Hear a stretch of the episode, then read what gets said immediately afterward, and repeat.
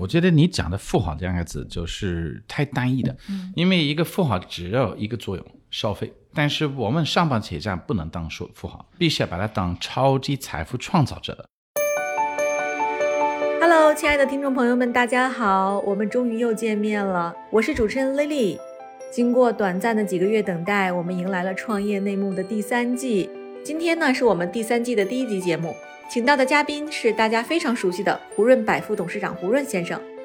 胡润这个名字对于很多中国听众来说一定不陌生。他在一九九九年推出中国第一份财富排行榜，而胡润百富也成为了过去二十年中国经济发展的一个重要记录者。今天我们就听胡润来聊一聊他自己的创业经历，以及他眼中的中国创业故事吧。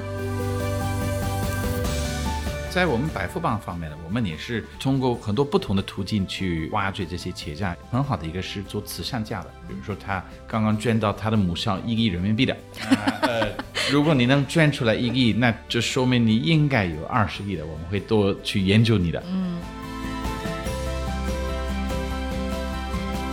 华人做生意，我们都知道是很厉害，但是为什么在大陆当时是没有一个人是被表扬出来的？我记得我第一个企业家的，其实他讲的还是比我想象的要丰富的多了。嗯，我就被他的精神就可以说被感染了。嗯，我就觉得，哎，这个是真的好玩的，所以确实值得把这些故事弘扬到全球的。其实民营企业里面就是能够凸显出来的并不多，但是近几年，尤其是在互联网科技圈的这个创业者都已经被带出来了，所以大家对于他们怎么去创造价值，大家是可以去向往的。亲爱的听众朋友，大家好，欢迎收听本期的创业内幕，我是主持人 Lily。本期我们请到的嘉宾是大家非常非常熟悉，可能都听过他名字的哈，胡润百富创始人、董事长兼首席调研员胡润 Ruber。Hello, uh, very nice to be here today. 嗯，对，好，以及 GGV 纪元资本管理合伙人付继勋。大家好，嗯，季勋已经连续多次上我们的节目了。今天啊，我们找两位来，是因为 Ruber 和季勋已经很熟了，他们是非常熟的朋友哈。要不然，请胡润老师，Ruber 先介绍一下自己。啊，好，我我是一个英国人，我是正好今年五十岁了，然后就在二十岁的时候就到中国第一次是呃九零年那一年去了北京的人民大学的，待了一年。很多人说我是人大毕业的，我没毕业过了，嗯，就是在那里待了一年左右吧。然后就回英国的去做那个注册会计师的，在安达新会计事务所的，但是那边待了一共七年的，其中两年是在中国的，嗯，然后那帮同事的应该是非常优秀的，非常好玩的，嗯，然后就是在九九年的时候，正好阿里创业的同一年的，我就创业我的自己的胡润百富的，嗯，然后我们是先给中国最出名的企业家们进行排名的。嗯啊，然后通过这个开始我这个 business，嗯，差不多就这么一个介绍了。对，胡润是您自己起的汉语名字吗？啊、我几个朋友们就是这样子来全名字的，是我的姓叫胡吉沃，所以我就拿了一个胡，就比较方便了。然后我的名叫 Rupert，嗯、但是如果你用那个中文字的，你去查那个胡如就不太好听了。所以当我在印名片在安达信的时候，就是呃，我跟那个印名片的那个一起来说，我就说那个胡入就不太好听了吧？你要不要给我再调一个名字？我们拿了一个词典，然后我们就看润润润润润，好吧，这个好像比较好，好就印这个吧。嗯，确实，他就大概花了我五分钟，呃，但是我发现是在中国算比较口顺的一个名字的，算比较 lucky。嗯。然后这个名字后来我也有一个故事，我觉得比较有趣的。我有一次我去了长春，跟那边的一个政协的一个老主席的在一起的，然后他跟我说：“你有没有知道，就是在山西五台山有一个元宝财神，他的原名叫胡润，跟你两个字一模一样的。”哦，这是一个很巧的，这是我创业的大概第十个年头了，我才发现的。但是他的真名字好像叫胡润。然后我后来我见过五台山的一个一个人，他说真正的有这样的一个故事存在了，所以这也比较好玩了，这是一个 lucky name。对，很有趣。哎，季勋，我知道您也是外国人哈，您是从小就学汉语吗？所以您到中国之前会说吗？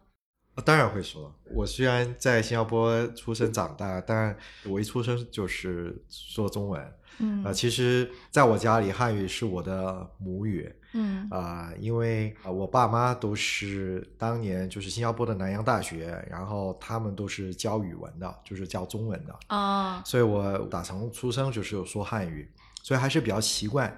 当然，跟很多新加坡人一样，就是说我在学习的历程里面啊，就是在去学校啊，这个就我们新加坡的教育是以英语为主，嗯所以我我其实，在整个新加坡的教育体系里面，都是英语来主导多一些。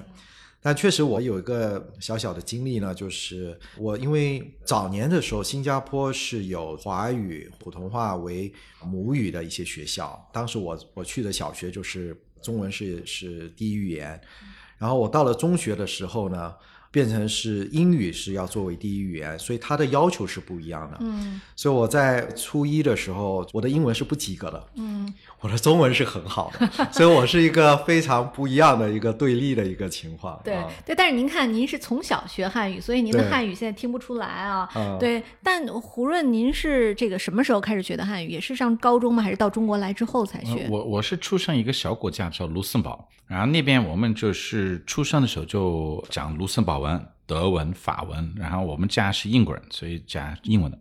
然后就是到了嗯中学的时候，我就增加了一个葡萄牙文。我本来也要学阿拉伯文，但是那边那个课程满了，所以我只能学葡萄牙文。嗯然后高中毕业了以后，我就是拿了一个奖学金去日本去留学了一年，然后在那边就是也开始学一点日语的。然后就是八八年的时候，嗯，但是我在日本的时候，我就有一点深度这种感觉的，就是日本就跟中国就是走的不是特别近的。啊、然后我就觉得，哎，我们应该学从语言的来说的，应该学源头，那就是中文的。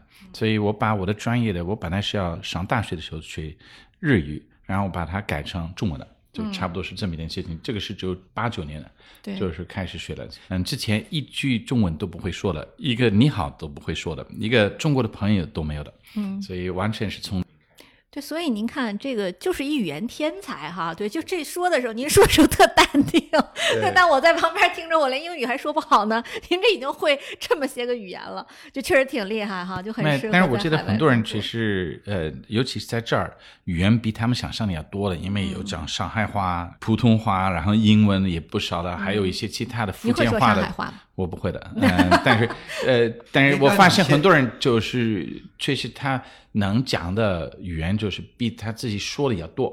嗯、我们卢森堡文就是一个德文的一个方言，可以这样子说，就是很多的字都差不太多的吧。嗯哎，所以你现在掌握多少个语言啊？嗯，现在就比较流利的应该是五个，然后就是葡萄牙文，后来我就没有机会了啊，就放弃了。嗯，然后就是日语就玩了就可以的。但是我当时十八岁了，我不会对什么商务类的还是喝酒类的这些东西主题都不会的。对，哎，您提到喝酒，就是您在中国做生意嘛？我知道大家熟悉您是因为您做胡润百富榜，但现在呢，其实您在中国有这个三十年了，您现在会适应中国商业环境吗？就是会跟他们一起来喝酒吗？嗯、我觉得这个商业环境还是挺好玩的。嗯、因为如果跟几个朋友在一起的，当然这种商业环境你可以边聊天边可以做一些番剧的一些好玩的，呃，就是最近是白酒比较多的，嗯、可能就是二十年前大家都喝的是红酒的多。嗯、然后就是最近十年，我感觉这个白酒的，就是上升的非常非常快的，嗯，所以这种我很喜欢的。我觉得您会行酒令吗？嗯，酒令什么意思啊就？是东北人特别会行酒令啊，不知道上海人有没有？比如酒令一般就是什么哥俩好六六六那种，你会吗？呃，我不太会。这特太 local 了，对，呃我们还还是是白酒杯啊还是，decent 那种啊，OK，嗯嗯，有意思。但是这这这个环境特别好，但是很多人就是也说，哎呀，你是英国人，可怜的你，你就是嗯，只有英国菜了。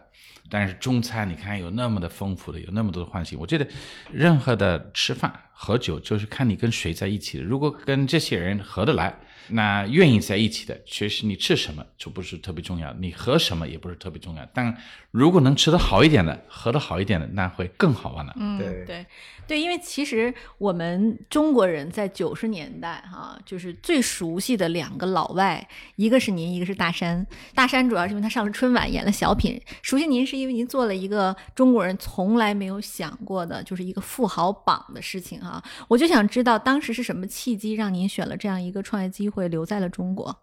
没，确实，我当时做很多的研究，主要是因为我自己想知道的。我就看到中国的变化，从九零年到九九年啊，已经很多了。然后这些楼就新上去了，这些当然穿的衣服跟以前不一样的。然后我一直在想知道，就是背后是谁在做。然后就如果我能把这些人列出来了，然后能做个排名，那他们的故事就可以代表中国的故事的。就是中国的新经济的故事的，所以基本上是给自己的一种学习的一个机会的。但是我做完第一期的时候之后，我就嗯想了，哎，这个是比较好玩的，我要不要我就试试看看公开一下？如果你公开，但是我对我自己的 research 不是特别自信，因为一个企业家都没见过的，当然一个都不认识的，所以我就想过来想过去，然后到最后我还是决定还是公开了。公开了有个好处，很多人就是给我反馈意见的。确实，我第一次公开了以后，在美国的，包括在香港那边的，嗯，然后其实反馈很多的，就是蔚然一下总部一下子给我打电话。我作为一个会计师的，我都比较自豪，因为我第一次写文章，我上了一个封面故事的。然后就是蔚然把我邀请到西雅图去，然后我就在那边待了接近十天。全部他们付付费的，然后我不是，我就我当时还是安大信的人，所以我就必须要请假，然后就呃工资就不拿了，就是这个意思的。对，但是您做了这个榜，让别人知道了您。对对，然后就是到第二年是真正的被知道了吧，在中国的，因为第一年我不敢在中国发，因为我确实觉得我的研究没有太多把握的，但是到第二年。我就开始跟人去确认了，我找到了蛮多的教授啊，尤其是学校复旦大学的比较多的，呃，我交大大学比较多的，问了一些教授，你帮我确认一下，你觉得这个人还在不在？对，哎，季勋，您是两千零一年到的中国，对吧？您当时来的时候，但那不是我第一次来中国。对，我第一次来中国的时候是九零年。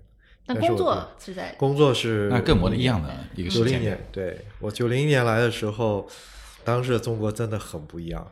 你走在街上会有人就是跟你拍照是吗？不会了，我因为你长得像中国人，我就是就长得像中国人，对，就华裔嘛，所以除非我开口说话，对，大家会有感觉有点不太一样嗯。对，哎，Ruben，你刚来的时候会有人给你拍照吗？或者有什么奇怪的走在街上有什么奇怪的事情？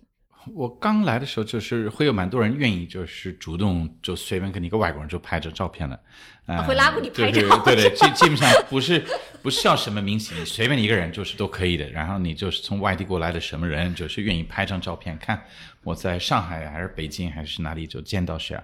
呃，后来我就活人百富品牌做的还可以的，但是我的脸以前出面不是特别的多的。所以，呃，我们的品牌走在前面呢。其实我的脸，我认为在呃外面就见的不是特别多的，但是偶然会见到的。嗯，就从机场会，嗯，城市的有时候在司机会认识的我了，不是我的司机，是滴滴的那个司机啊，呃，或者类类似的，但是不是特别的多的。嗯，就说其实九十年代末到两千年初哈，那时候的中国富豪是什么样的行业和什么阶层？我想分别问问二位。那个时候很多人对“富豪”这两个字是非常有意见。对我当时我的一个启发点就是，我觉得包括在新加坡我看到了，包括在和美国的和欧美的一些其他地方的，嗯，就是华人做生意，我们都知道是很厉害。但是为什么在大陆当时是没有一个人是被表扬出来的？当然有一点感觉就是李嘉诚，但是还是当时在学的是比尔盖茨。但是我觉得比尔盖茨那么遥远的在西雅图那边的，就为什么我们要学他了？所以我当时我的一个启发点就是可以把这些当地人的故事给当地人看。然后就是从中国开始，然后我们是第二站，我就去了印度，然后第三站在英国和法国和其他地方的就走了。但是主要就是要讲这些故事。但是说到一个人是算是很有钱，你不会当时特别尊敬他，因为你知道他这个人当时很有可能百分之九十五的可能性呢，可能是走的手段不是特别合规的。嗯今天不一样了，今天就是透明度就高很多了，很大的一个原因是投资者。投资就要求，就各个他们投的行业，呃，投的企业都要有一定的透明度的，嗯，所以这些人可以受尊敬的大一点。但是当时他们的这些企业家的口碑不是特别好，我就发现，我就接触到他们的。我记得我第一个企业家的是一个上海南汇，第一个企业家的，嗯然后我见到他的时候，我就很意外的，我会认为啊，企业家会很呃一个很有钱人，嗯、应该是不太愿意接待我，对，但是我发现他还是不太了解我在做什么，但是只要能见到他，他会讲他的故事，他的创业第一桶金，他自己的创业之路啊，嗯，然后他的一些梦想，我就蛮 excited，我觉得哎，其实他讲的还是嗯比我想象的要要丰富的多了，嗯，然后我我能看到一种精神的，我就被他的呃精神就可以说。被感染了，我就觉得哎，这个是真的好玩了，所以确实值得把这些故事就是弘扬到全球了。对，哎，我就还有一个问题，因为二位其实都是从发达国家来的啊，就是其实新加坡还是英国都是在在我们二十年前是大家非常向往的地方。那您二位到中国来就是做生意工作，然后会不会身边人觉得你们疯了？觉得我们疯了。呃，我觉得确实在早年的时候，我们来中国看项目，可能大家都会有一个异样的一个眼光，而且大家都会有一个怎么说呢？就看着你会觉得说，你来中国挣钱太难了，对吧？你可能很容易就被坑了，在这里你根本就不知道，就不熟悉的一个环境。所以我觉得这个确实，我感受就是来到中国的时候，其实我切入的点是要找到一个共同点。我切入点就是科技互联网，因为我觉得在科技互联网，我能够找到跟中国人就是同样的共同语言。只有在共同语言的时候，你才能够去把握这当中的机会。嗯所以回答刚才就是你也问那个胡润同样的问题啊，就是我早年的时候，中国的这个富豪在哪里？说实话，我也不太知道，我也没没见过，也也没没，就是当时也很年轻，就我根本就不了解这个富豪会长什么样。隐隐约约中，他会是什么呢？会是在房地产，嗯会是在煤矿、零售这些大零售里面。然后，因为中国在早年那段时间里面，一部分要么你是大国企，或者是国企分拆出来银行，要么你是可能外企。其实民营企业里面真正能够凸显的，就像胡润为什么要做这样的一个榜单，就是能够凸显出来的并不多。因为有些人即便有钱，他也不敢萌生，对吧？嗯对所以这个可能也是当时的一个情况。但是我觉得近几年确实发生了本质上的很大的一个变化。嗯，其实中国的这个创业者，尤其是在整个互联网科技圈的这个创业者，都已经被带出来了。所以大家对于他们怎么去创造价值，他们今天的成就，大家是可以去向往的。嗯，对，Robert，你当时来的时候，你家人什么态度的？我我觉得我的体验就是，他是从一个啊到哇哦到哦这种阶段。嗯，刚开始是啊，你要去中国的干嘛？嗯，就是没人去中国的，当时的就可能你要去香港，就是还可以理解的，但是到大陆几乎没人当时愿意考虑的。然后到了最近，大家都说哇哦，你就选择中国，选择那么对的，中国最近也都涨得那么的快了。然后现在就变成一个哦，因为现在中国在全球口碑也发生了比较大的一个变化的，特别是跟印度啊、跟欧美的几个国家的，就是澳洲、加拿大，就是发生蛮大的一个变化，所以就变成一个哦。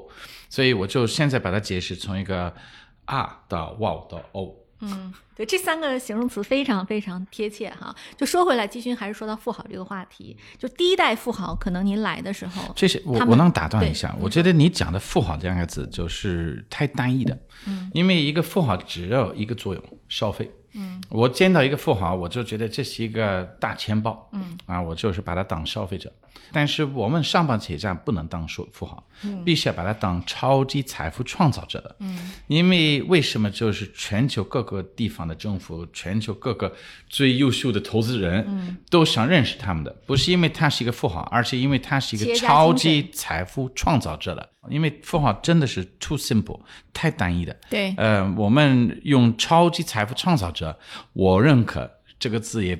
就是不好用了，对对呃，因为太有点说的不特别顺，但是我想表达的意思，我们必须要看重这些上榜企业家，应该把它当超级财富创造者。怎么用英语来解释这个词？Wealth creator，好，这个非常直译。我觉得这个事儿是有意义在于，就是我认可 Robert 刚刚这个解释，就是本身有钱跟我有什么关系？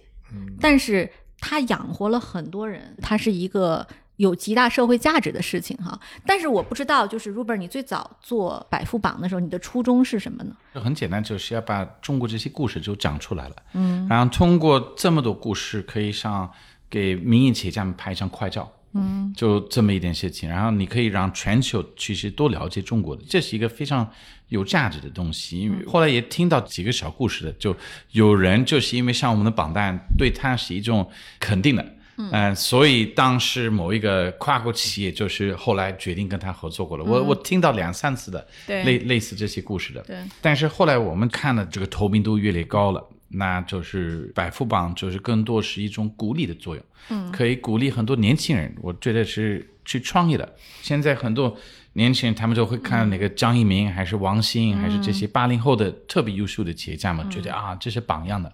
但是当时你想一想，在两千零二零三年左右吧，丁磊当首富了，丁磊当时就三十出头的。也很年轻的，嗯，然后不断之后就是黄光裕当了首富的，黄光裕就三十六岁，三十六岁什么概念？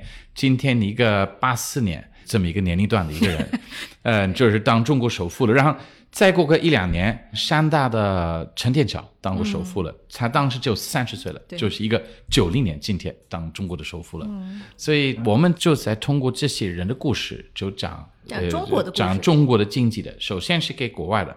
后来我们发现，我们真正的故事的好玩点是给国内的。对，哎，这其实你看，这特别有意思，这个逻辑啊，就说过去中国在改革开放之后，它其实是一个黑盒。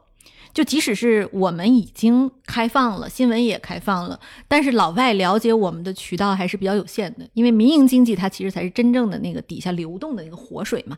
但是 Ruber，你这个切入点是说，我就以这个所谓的富豪，我们叫他超级财富创造者这个切入口，它其实是撕开了一个口，就是让世界可以从这个角度管中窥豹的去看中国经济在发生的这种变化和中国在世界上的这种态度的变化。但是我我还有一个小的目的，但是这个是一个个人的目的，就是我认为，如果你能加上透明度这个清水概念，那确实这些企业家们会受到一些社会的责任的压力的。因为如果你就是站在上面的，然后就是发生什么大的事情，你其实应该是有一定责任感在上面的，你要接受这种透明度的一种结果的，可以这样说的。所以我印象比较深刻的是在九十年代末。就是我创业之前，就是在印尼有一个总统，好像很多人就说他当时苏哈托就是钱多的不得了。但是我觉得这个挺奇怪的，为什么没人报道过了？当然，可能就是当他退休的人这才开始报道的。那我觉得，确实我们应该可以鼓励这些企业家能接受一种透明度的。如果能把它透明度稍微加强，那这个对整个经济是非常健康的。因为不是说我认识某一个大的企业家，我给你介绍一对一啊，就这样子，这个我都觉得不太好玩了。但是如果这个企业家像今天我们上榜最靠前的几个人都是被大家都认识的，这个企业家要承担的责任就大一点，就我认识到了。但是同时，这个对整体的经济健康发展是具有帮助的。嗯，而且我认为我们通过这二十多年的榜单的发布的，但它不是。整这样的一个大榜，我们也做了，女的、年轻的、各个行业的都做过了。我我就每一次回中国之后，我就觉得，哎，确实现在大家对这些企业家的了解的是，都有可能比我们英国的企业家的了解还要多了。嗯，因为这个大家都有很愿意去学习他们的故事的。嗯，学习的故事就同时给他们带来一点压力的。但是他就应该在社会上就是要承担的责任就大一点，所以我也有点的背后有一点点这种感觉。你你说的这一点呢，我蛮认同啊。然后，但我想也补充一下，就是我觉得这当中呢，其实背后还有一个就是资本市场的一个助力。嗯，因为资本市场，不管你说的像丁磊。到今天我们看这个，就是马云、黄峥、李彦宏等等一系列，就是说资本市场把他的财富，就你说的透明度跟被透明化，它其实很大程度上是资本市场在把这个价值给体现出来，从而去有更强的一种监管，包括一种就是外部的一些透视的一种压力。就你说的这种压力，包括对他自我的一些调节，我觉得都很有帮助。所以我蛮认同你刚才说的。然后我同时又觉得说，其实这里头除了媒体的力量以外，其实资本市场开放的力量也是很大的。对对，所以就政府的驱动和整个市场的开放还是一个双向的。嗯，一方面对个人来说，就是突然我见过一几次企业家们说：“哎呀，你第一次把我写在榜单上，我都都没有公关部的。”当然，我说第一件事情，我简历是一个 公关部门的，就是 去解决我各种各样的母校的要捐一笔钱到我这儿等等这方面的。嗯，但是另外一方面，对企业绝对是一个好事情，因为它就是能在公开场地能见得到，那就是会有更多的机会转到他那里。嗯，可能会有投资者通过我们这种途径能认识，但是投资者一般比我们要早认识这些企业家。而且，其实投资者是把旧经济向新经济去转移的一个非常好的驱动介质。对，就是说，可能这些老钱，像做地产呐，做。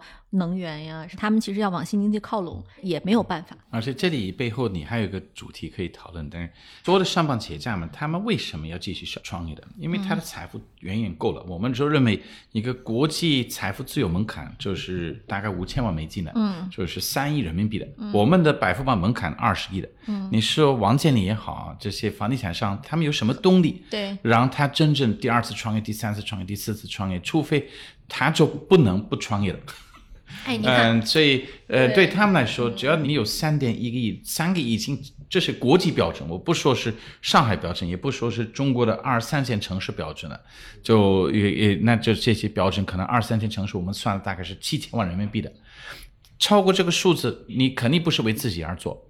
所以超过这个数字，你肯定就是是为了什么其他原因的。那你说王健林，你说他把企业已经弄到上千亿的，嗯，那你觉得他还有什么动力让他把上千亿就变成万亿？我也不清楚的。对，所以那个时候就是是一个哲学的一个思路，可能他认为是自我实现。对，嗯，maybe he can try。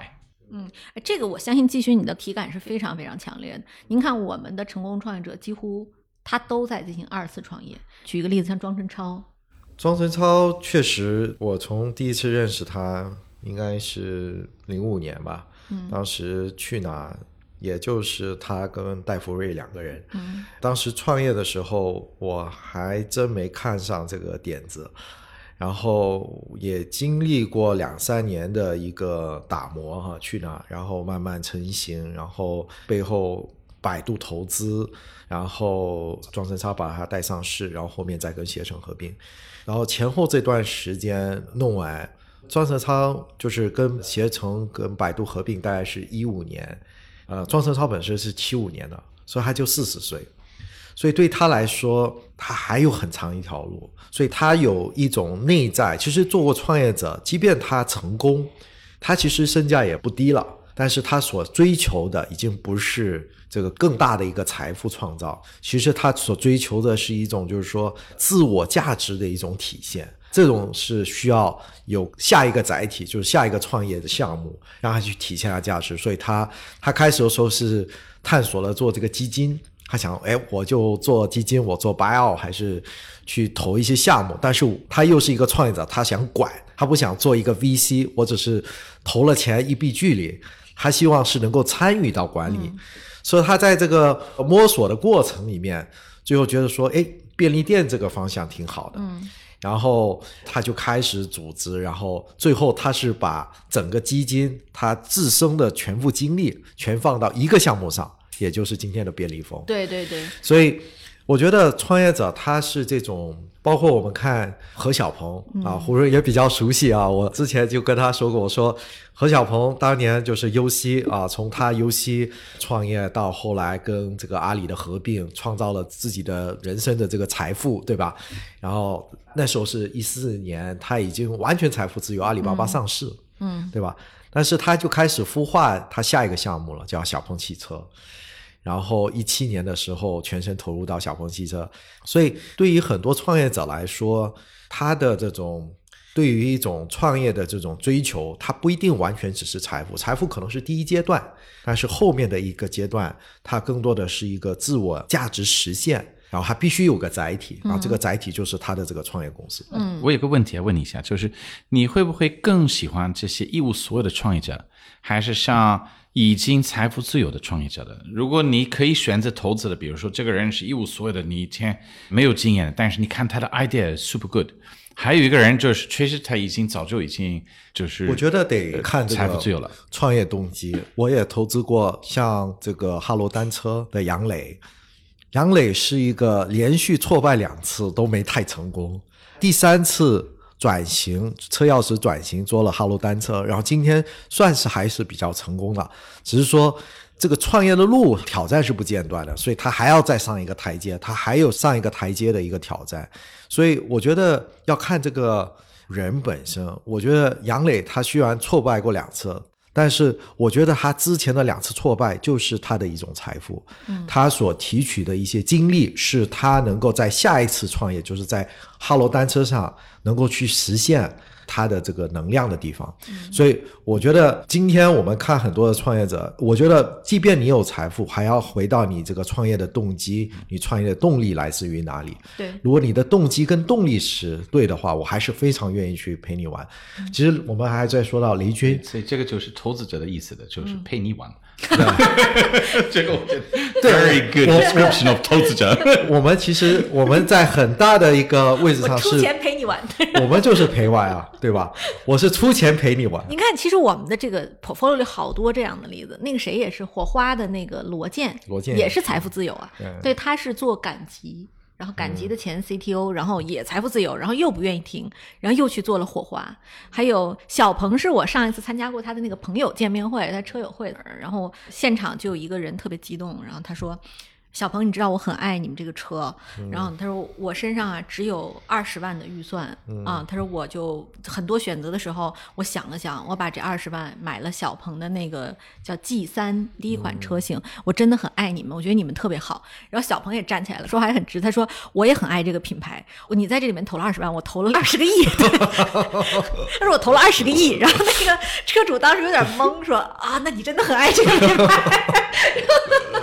但是区别于比较大的就是那个买车的那个人，他是把百分之百可投资资产就放进去。啊对对对那个呃，肖邦当时虽然是二十亿的，都不是他的百分之百的资产了。对对对对对但就是话说，这个超级财富创造者，我特别喜欢这个词啊。他的一个巨大的能力，就这些人是能把钱变成更多钱的人。所以我觉得季勋，你说陪这些人玩的目的，或者我们叫跟这些创业者一起陪跑，就是能给我们带来更多财富的，对吧？对就是对我觉得 Robert 这个观察也是有道理。我我我最近我的重点项目就是在做什么？我就是在做一个中国五百强和世界五百强的一个系列的。然后为什么我认为我和财富杂志都可以做的？财富是以销售为主的，销售就这个概念就是一个 out 的一个概念，是过去的一个概念。我们就看你价值创造为主的。所以如果有一些企业可能它的销售并不是特别多的，但是它能创造的价值是被投资者认可的，那我这个是最了不得的。我们看今天很多的创业机构的，就是它不一定销售多少，但是它可能都亏损了，但是它创造的价值是巨大的。对所以我们在做这个榜单，我们也是觉得非常好玩的。就是现在我们就是要给不是企业家，而且企业，就是五百强做的创造价值最大的这些，就是给他们做排名。我觉得这是比较有趣的。对，哎，我也想问您一个问题，因为您这个二十年就是访谈了无数的中国的顶级富豪啊，就是你觉得富豪之间的他们的变化是什么？以前的企业家，可能我当时认识都是特别勤奋，他们说认为成功的思路就是素质就是三个，一个是诚信、勤奋和务实。嗯、现在成功的思路可能又发生很大的变化，第一创新，然后速度。资源整合，嗯、如果能把，所以确实从这个角度也可以看到一个比较大的一个变化。你可能也有同样的一个对我，我觉得现在的这种行为确实一个比较大的变化，就是在于怎么去体现自己。我觉得现在更多的这个创业者，他愿意花，但他花的是在于内在的体验，他要去花。嗯，就他愿意去尝试更多的东西，他愿意去体验更多的东西，而不是说能够去展现自己能花的能力。我同意。我更多的是说我尝试过什么东西。嗯，所以这个是可能更多，我觉得现在创业者愿意去探索的地方，更终极体验。对，您觉不觉得这个在教育上也会有一些变化？这里我我来说一句对，嗯、我认为中国这些企业家的是特别重视 EMBA 和商学院的。这个就是李嘉诚就是带到中国来，呃，虽然就是这二十三十年长江商学院的，我认为从他正式开始的。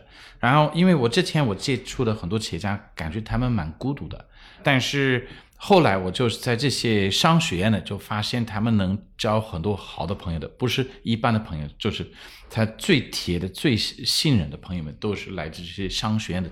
这块儿我觉得是一个非常大的一个中国特色的。嗯、我在欧美接触的这些企业家的，根本没有像中国那么多，就是上过商学院的，他们可能各做各的。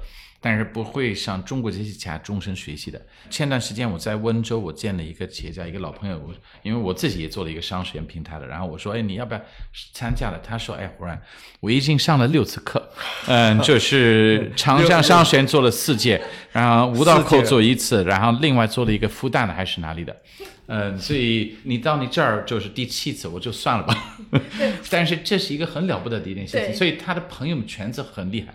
对嗯，然后都是跟企业家在一起，边学这种理论，边学这个人脉关系，边边学体验性的。对，所以您看，我们也搞自己的商学院，就是也在想各种办法把我们的创业者带去培训哈。就然后我们在做商学院探索的时候，基本上我们去邀请 portfolio，他就会说，嗯。这个我已经去上过好几课了，就说丽丽这个很有必要嘛？这个到底有什么跟前面我上过的不一样的地方？所以对于商学院办学也有蛮大挑战的，对吧？要搞到自己的那个优势。但是这个价值是非常大的，嗯，因为一旦你开了以后，你会发现大家都会慢慢的变成朋友。可能刚开始大家有点不清楚应该怎么自我表达等等，但是过了一年，你会发现哇，这些人都成为朋友了。嗯，然后我觉得这是中国企业家群里一个非常大的一个特点，嗯、应该这样说的。然后后来我参加过一次一个企业家的孩子的婚礼，我就发现前两周全是我上榜企业家的，我说哎。你们怎么认识的啊？我们这里都是中欧一个，那个就是长江一个两桌人，然后就变成特别铁的朋友了。然后这种铁的朋友，这是一个巨大的一个价值。对，哎，对，Ruber，我特别好奇，因为其实中国人在文化里是讲叫藏富的，就是我们财富是不愿意外露的，对吧？那个你在一开始做这个榜的时候，你这些数据都哪儿来？那都是公开场地的，嗯，但是我们都接触了蛮多企业家，都说，哎呀，我都有上市公司的，但是我都不想上你的榜单。我说，对，那个就没办法了，就，然后说啊，我们其实不是自己的，呃，我们是其其他人就代持的。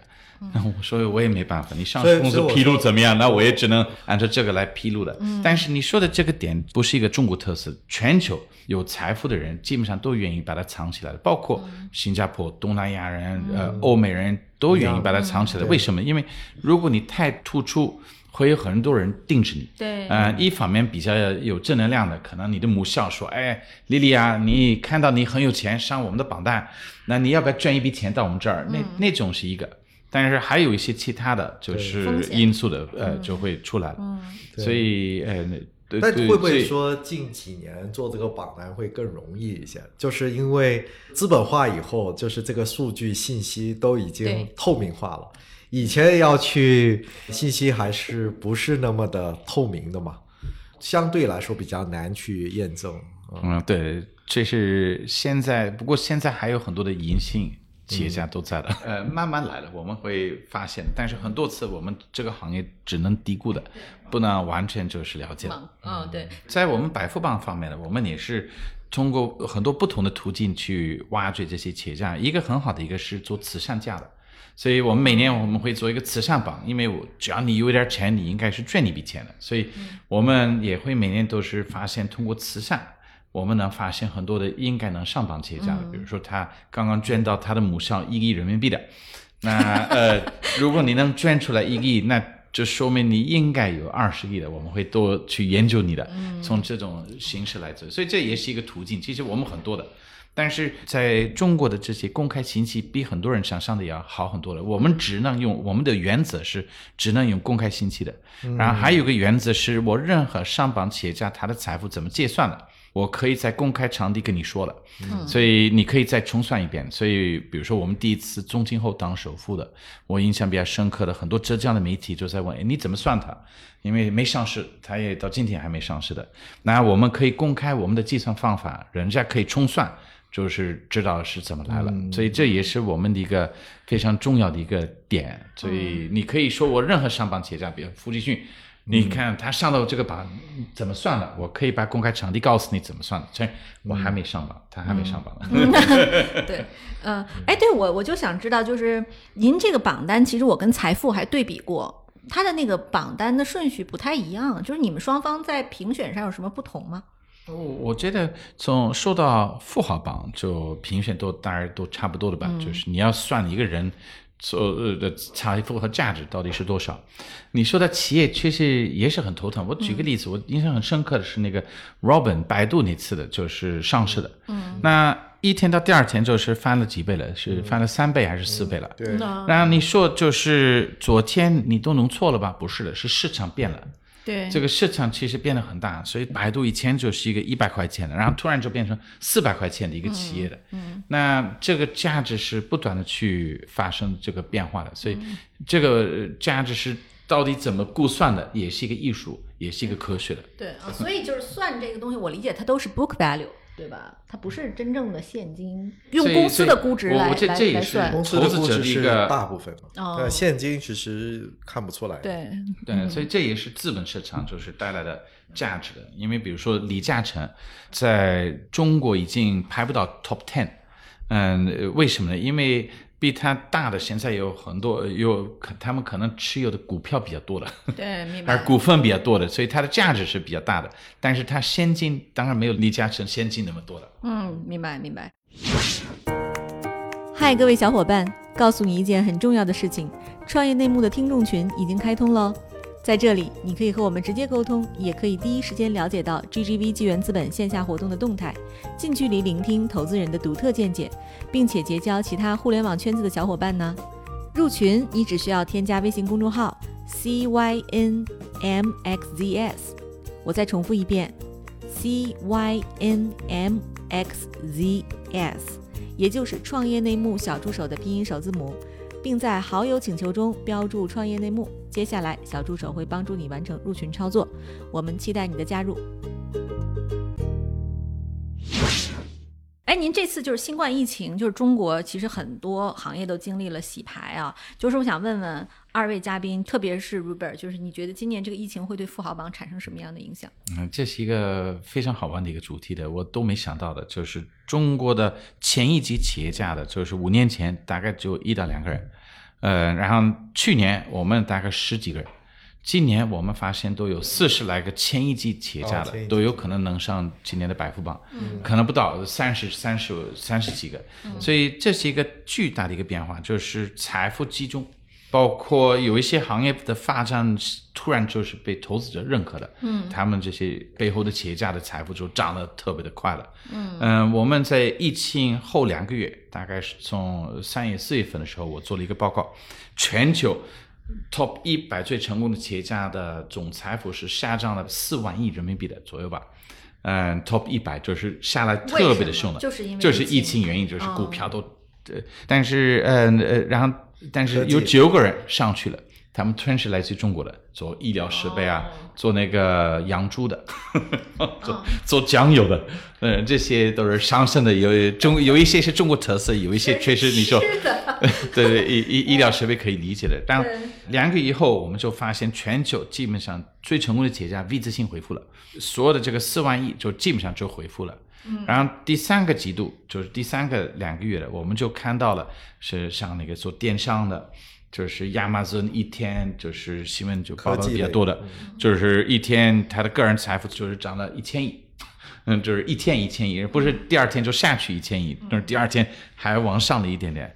然后我们看了很多新能源汽车，特别是那个伊隆马斯克，就是涨了蛮多的，所以。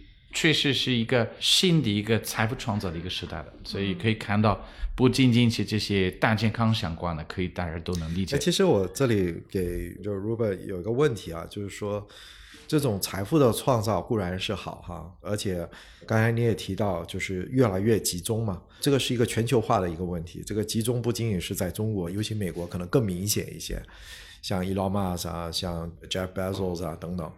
但同时候，这种财富的拉锯是会造成这种社会的更不稳定，还是说会更稳定？其实这个是我们现在面对的一个问题。就是财富的这个拉开以后，其实我们从这个疫情当中，其实经济是不好的，甚至很多人是没了工作的，甚至很多人是养不了家的。就是这个拉开，其实是一个冰火两重天的一种感觉。一方面就是非常火热，财富创造；另外一方面，其实有很多人失去了工作。这个不仅仅是在美国，就全球，因为经济下滑，它肯定受影响。所以这样的一个问题其实还是挺严峻的。你会怎么看待就是这种财富变化的问题？这个财富这种计重这个问题是已经很多年了啊，就是估计最近十年变成越来越严重了。但是确实在疫情，就是我们看到它的速度又加加快了。这些超级财富创造就是突然就是财富就涨了很多了。像我们今天刚说的这个千亿级企业家的，但是一方面可以说哇。这些企业家永远用不了那么多钱，所以这笔钱给他们也也没多大意义的，因为你有一千亿还是你有四个亿就没什么区别的，对他们生活来说的。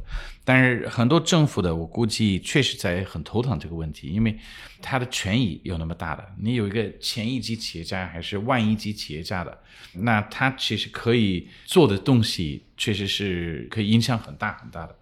嗯，所以这个问题我现在是回答不了，我就。唯一一个我能做得到，我们可以每一个人可以改变自己周围的朋友的一些思路，就是让这些成功的企业家们思维比较健康，让他们就可能就是多多了解社会企业，嗯，然后有这种责任感的。这当中你也创造了那么多的超级财富创造者。我想就是说，这里其实对于很多这种就是我们说的这个超级财富创造者哈，或者企业家来说，其实隐含着的。他还需要带有更强的一种社会责任，因为只有这样的话，他才能够有这样的意识啊，去回归社会，回馈社会带来的是一种社会的一个更加的繁荣跟稳定。对，他是才能够形成一种良性循环，因为他的这个财富的创造也是社会带给他的，因为这个社会在进步的过程里面带来了他的价值的创造，也是他的财富的创造。对，对，所以我们。都在等待，比如说那个 Jeff Bezos 要大量的去做慈善，他到今天几乎没做过什么慈善的，嗯，但是他能个人财富能做到近万亿人民币的，他你怎么花那么多钱呢？嗯，很难花的，包括中国一些就是一两千亿那几百个以上的，我觉得。你要能捐出去这么一笔钱，也是不容易的一件事情。对，不过我是觉得这个最近的这十年看起来，就是企业家的这个精神是越来越有了。就是说，他不是那种我们呃过去讲的，就是这个钱放在我这儿，我可能就造福一下乡里。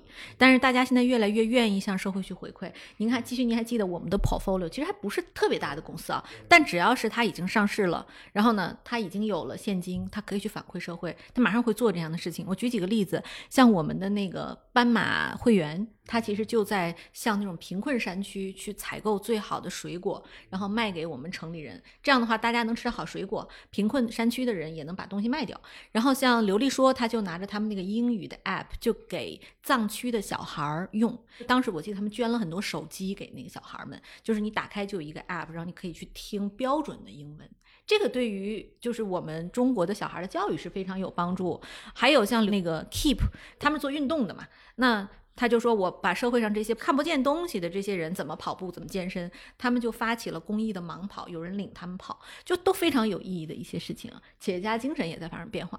对，我觉得这挺重要的。嗯，对对。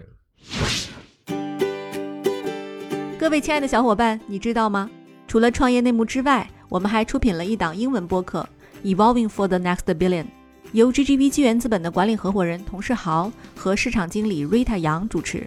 如果你对东南亚、印度、美国等海外市场感兴趣，欢迎收听来自当地头部创业公司 GVC 的声音。收听及订阅，您可以在我们节目顶端找到 GGV 的小馆，点击进入就能看到我们出品的这档节目了。欢迎喜欢收听英文播客的小伙伴点击订阅哟。好，那 Ruber，我再问您一个问题，就是您怎么看最近中国层出不穷的涌现出的大量的独角兽公司？嗯、我这这的一个主题，我们刚刚发了一个全球独角兽榜，我记得有个非常好玩的一个点是这个企业家生态，因为你要有一些人才，你要有一些比较厉害的投资者，然后你也需要一些嗯大环境的，就是一个市场所在的。然后我们刚刚找到了全球大概五百六十个独角兽级企业，估值十亿美金以上的，嗯，美国和中国加在一起占百分之八十的，这是了不得的一个大的一个数字的。然后就是非中国非美国，我算代表的，嗯，只占百分之二十，但是人口占百分之七十五，嗯，然后这个速度是加快了很多的，所以。